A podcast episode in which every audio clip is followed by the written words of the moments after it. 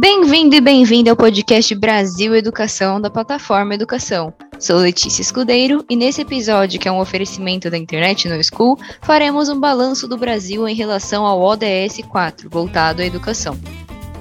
Em 2015, os 193 países membros das Nações Unidas adotaram os Objetivos de Desenvolvimento Sustentável, conhecido como ODS, cuja proposta é acabar com a pobreza, proteger o meio ambiente e o clima e garantir um lugar melhor para as pessoas viverem. Foram definidos 17 objetivos com 169 metas para serem cumpridas até 2030. Dentre eles, o quarto objetivo busca assegurar uma educação inclusiva, equitativa e de qualidade e promover oportunidades de aprendizagem ao longo da vida para todos e todas. Para falar sobre como o Brasil está se saindo em relação a essas metas, tenho aqui comigo Jorge Abraão, coordenador geral do Instituto Cidades Sustentáveis, que, alinhado aos ODS, tem como objetivo mobilizar, sensibilizar e comprometer a sociedade e o poder público para um desenvolvimento justo e sustentável das cidades brasileiras. Seja muito bem-vindo, Jorge, ao nosso programa. É um prazer ter você aqui para falar desse tema que é tão importante. Oi, Letícia. Para mim é um prazer também estar com vocês aqui para poder estar falando de desenvolvimento sustentável, educação, que são coisas centrais para a nossa sociedade. Minha primeira pergunta, segundo o relatório Luz apresentado na Câmara dos Deputados em 2021, que mostra o grau de implementação dos Objetivos de Desenvolvimento Sustentável no Brasil, o país não apresenta progresso satisfatório em nenhuma meta, sendo que das 169, 54,4 estão em retrocesso, 16% estagnadas, 12,4 ameaçadas e 7,7% mostram progressos insuficientes. Você acredita que o Brasil está comprometido em atingir as metas? Se sim, de que forma e se não, por quê?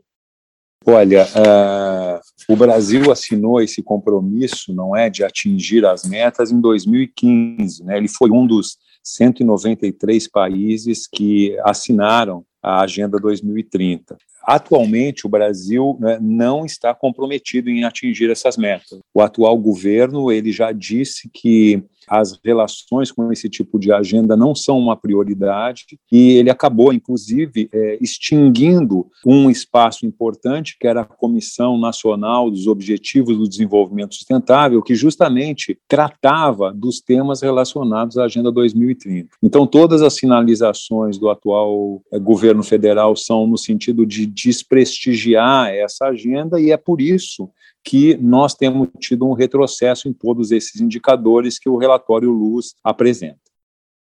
O ODS 4 diz: segurar a educação inclusiva, equitativa e de qualidade e promover oportunidades de aprendizagem ao longo da vida para todos. São objetivos mínimos relacionados aos direitos enquanto cidadão, cidadã, seja criança, jovem ou adulto. Ao termos que ter metas para esses pontos, onde erramos e que sociedade estamos buscando construir?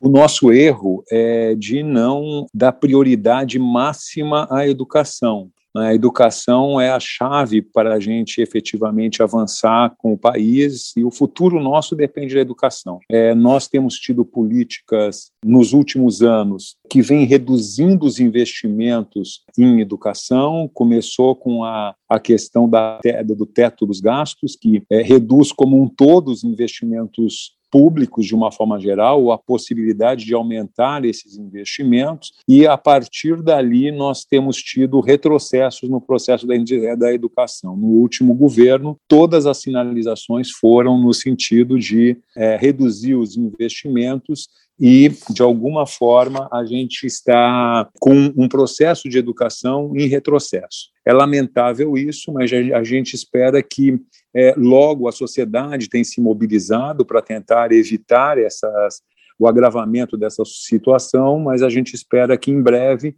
a gente possa retomar processos de investimento mais fortes e um cuidado, porque isso também é uma questão de um cuidado, são investimentos com um olhar mais avançado, que possa integrar as pessoas, valorizar os professores, é um processo longo que nós temos pela frente, mas que nós não temos efetivamente conseguido ter nos últimos anos. Como você falou, é importante essa questão de ter o apoio do governo, ter as escolas, pensando nas ODS, pensando em conseguir construir esses objetivos para poder alcançá-los. Como você vê a importância desses atores para esse objetivo ser alcançado? Olha, um país como o Brasil, na verdade, que é um país rico, não é? Mas que a gente não soube distribuir as riquezas dele, portanto, a gente tem um país em que tudo está muito concentrado em poucas pessoas. A, a, maioria da nossa população, lamentavelmente, é, ela é pobre, não é? Ela tem, ela luta para sobreviver. É uma população, eu diria assim, culturalmente muito rica, não é? Com valores, eu diria, importantes da grande maioria da população, mas ela tem um grau, digamos, de vulnerabilidade muito alto. Nessa situação, eh, o Brasil tem 80% das pessoas, aproximadamente, dependem da educação pública porque nós não temos, ela não tem condições de avançar numa educação privada. Então, a educação pública ela é central num país como o Brasil. Por isso a importância dos governos. Então, quando a gente fala disso no Brasil, é porque a grande maioria, esses 80% da população, estão relacionados ao ensino público. E daí a importância do investimento público e do olhar público para esse tema. Então, quando nós temos tido nesses últimos anos né, ministros que têm, na verdade, desvalorizado esse processo público, porque os orçamentos estão sendo reduzidos, os estímulos estão sendo reduzidos para o ensino público de uma forma geral, é, nós estamos prejudicando o processo do avanço das ODS no Brasil, sobretudo dessa ODS é, número 4. Então, nós temos tido, lamentavelmente, eu digo, um processo de retrocessos nesse tema, e a gente espera que, é, em breve, isso possa ser revertido, dada a importância que a educação tem num país como o Brasil. O programa Cidades Sustentáveis lançou o Índice de Desenvolvimento das Cidades, que estimula e monitora o cumprimento dos ODS nos municípios brasileiros. Na pesquisa de vocês, vocês conseguiram identificar se sustentabilidade faz parte do currículo das escolas?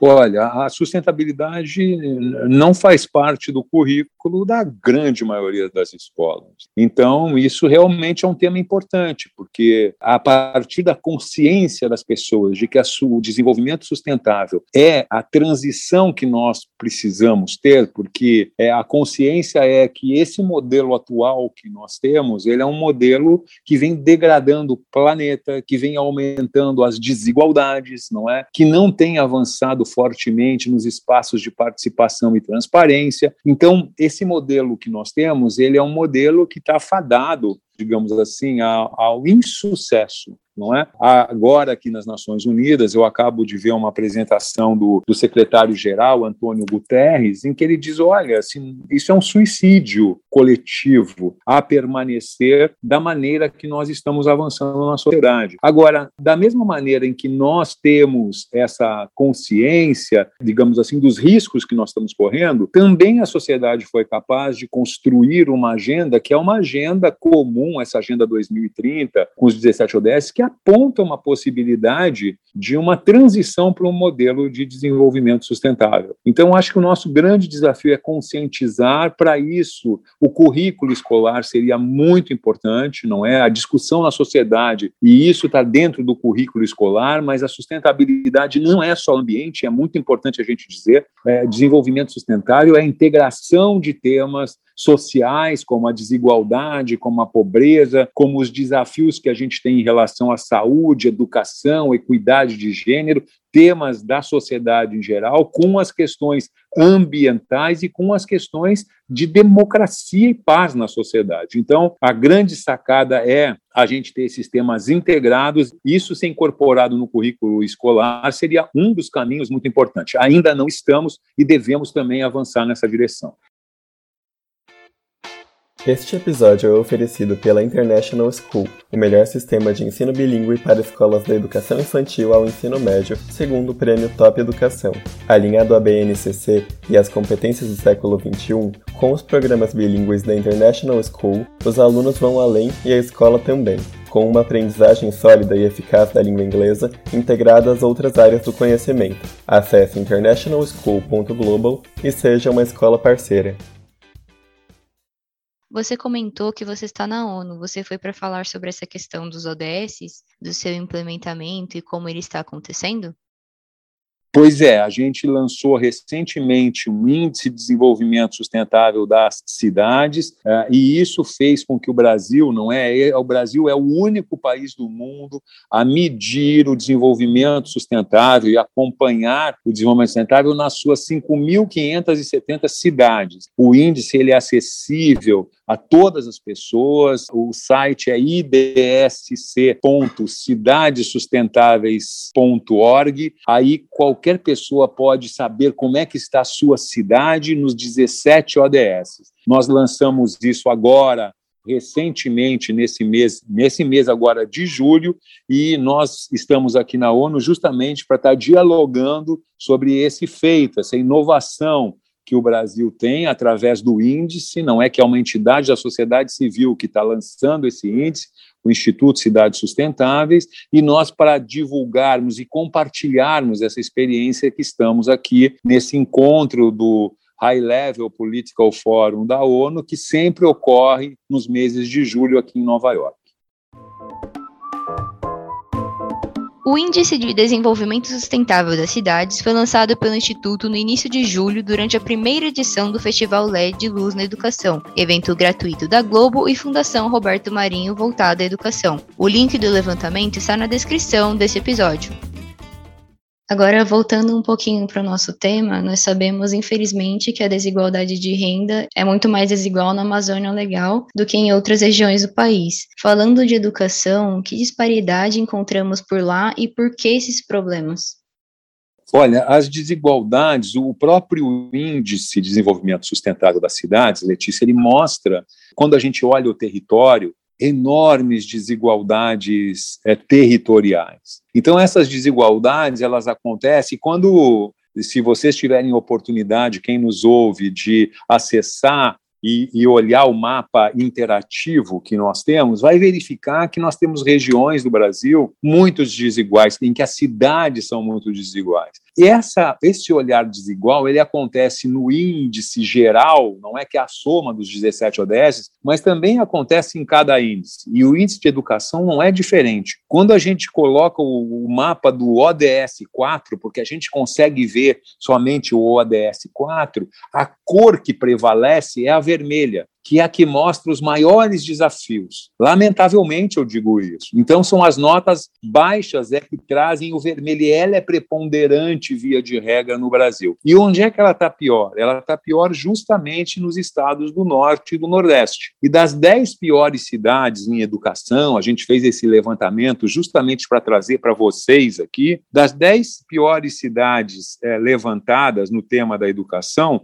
pois é, nove cidades é, das dez piores cidades estão na Amazônia. Então, é, para a gente ter uma visão, né, na Amazônia é legal. Então, a gente vê o desafio que a gente tem lá na, no mapa por regiões, mas a gente vê também que a gente tem é, esse desafio por biomas, não é? Justamente esse espaço, que é o espaço hoje, que está tendo o olhar de todo mundo, que é a Amazônia, não é? É o local onde a gente tem as cidades pior colocadas no índice de desenvolvimento sustentável das cidades e no tema como educação. Então, isso só dá uma noção, mas para que serve isso? Olha, isso serve justamente para a gente criar políticas públicas, priorizar os investimentos nesses locais, para que a gente consiga ter um país mais equilibrado. A nossa realidade ela é diferente, mas existe algum país que esteja conseguindo alcançar o ODS 4 e que pode ser pensado como inspiração para o Brasil?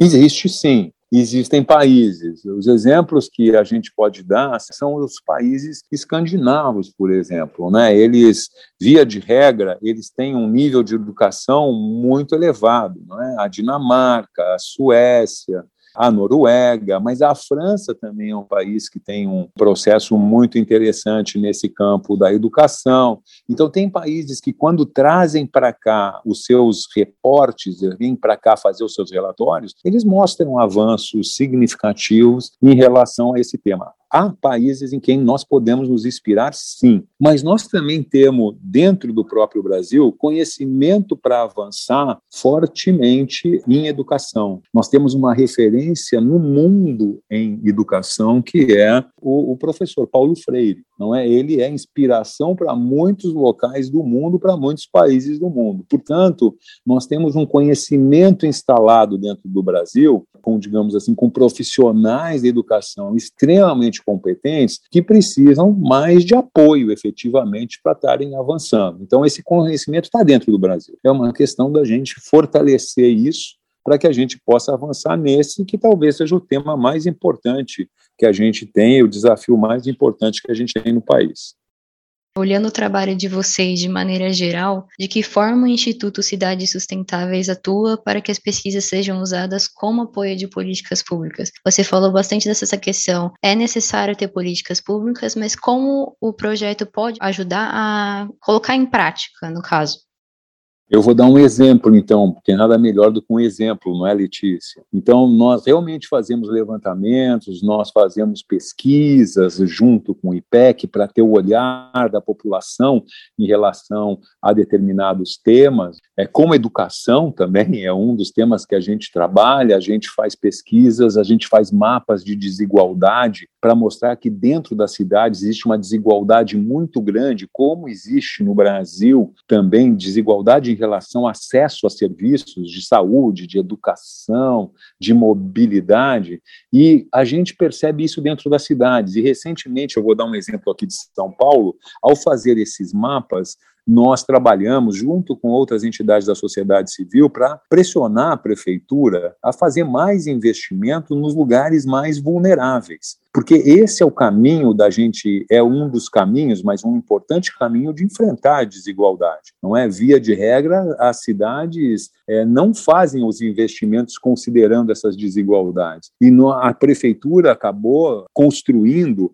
graças a essa pressão e a esse diálogo da sociedade civil, construiu um índice de vulnerabilidade dos distritos da cidade. E, portanto, é, foi criado um índice em que mostra quais são os distritos, os bairros mais vulneráveis da cidade. E a prefeitura se comprometeu a fazer os maiores investimentos. Ela pegou um quarto do orçamento, 5 bilhões nos próximos quatro anos, e se propôs a investir mais nos distritos mais vulneráveis, através desse índice que foi criado, que considera as questões de habitação precária, educação, saúde, mortalidade infantil, mobilidade, enfim, os acessos mais precários, esse índice tem, então a prefeitura vai investir mais nos lugares mais vulneráveis e menos nos lugares que já têm uma infraestrutura estabelecida. Isso pode fazer com que a cidade, com o tempo, reduza suas desigualdades. Então, esse é um exemplo concreto de que a sociedade civil trabalhando, não é criando dados, dando visibilidade para isso, pode construir ou contribuir para a construção de políticas públicas que gerem, no fim, uma melhor qualidade de vida para a população, especialmente a mais vulnerável. Eu adorei o exemplo, acho que como dá para a gente ver que ter esses índices, ter esses dados são importantes para a gente conseguir colocar em prática da melhor forma possível para conseguir alcançar os objetivos. É, vendo que eles são pelo menos o, as ODS são a meta são para 2030. Você acha que o Brasil ele vai conseguir alcançar pelo menos alguns objetivos até esse prazo?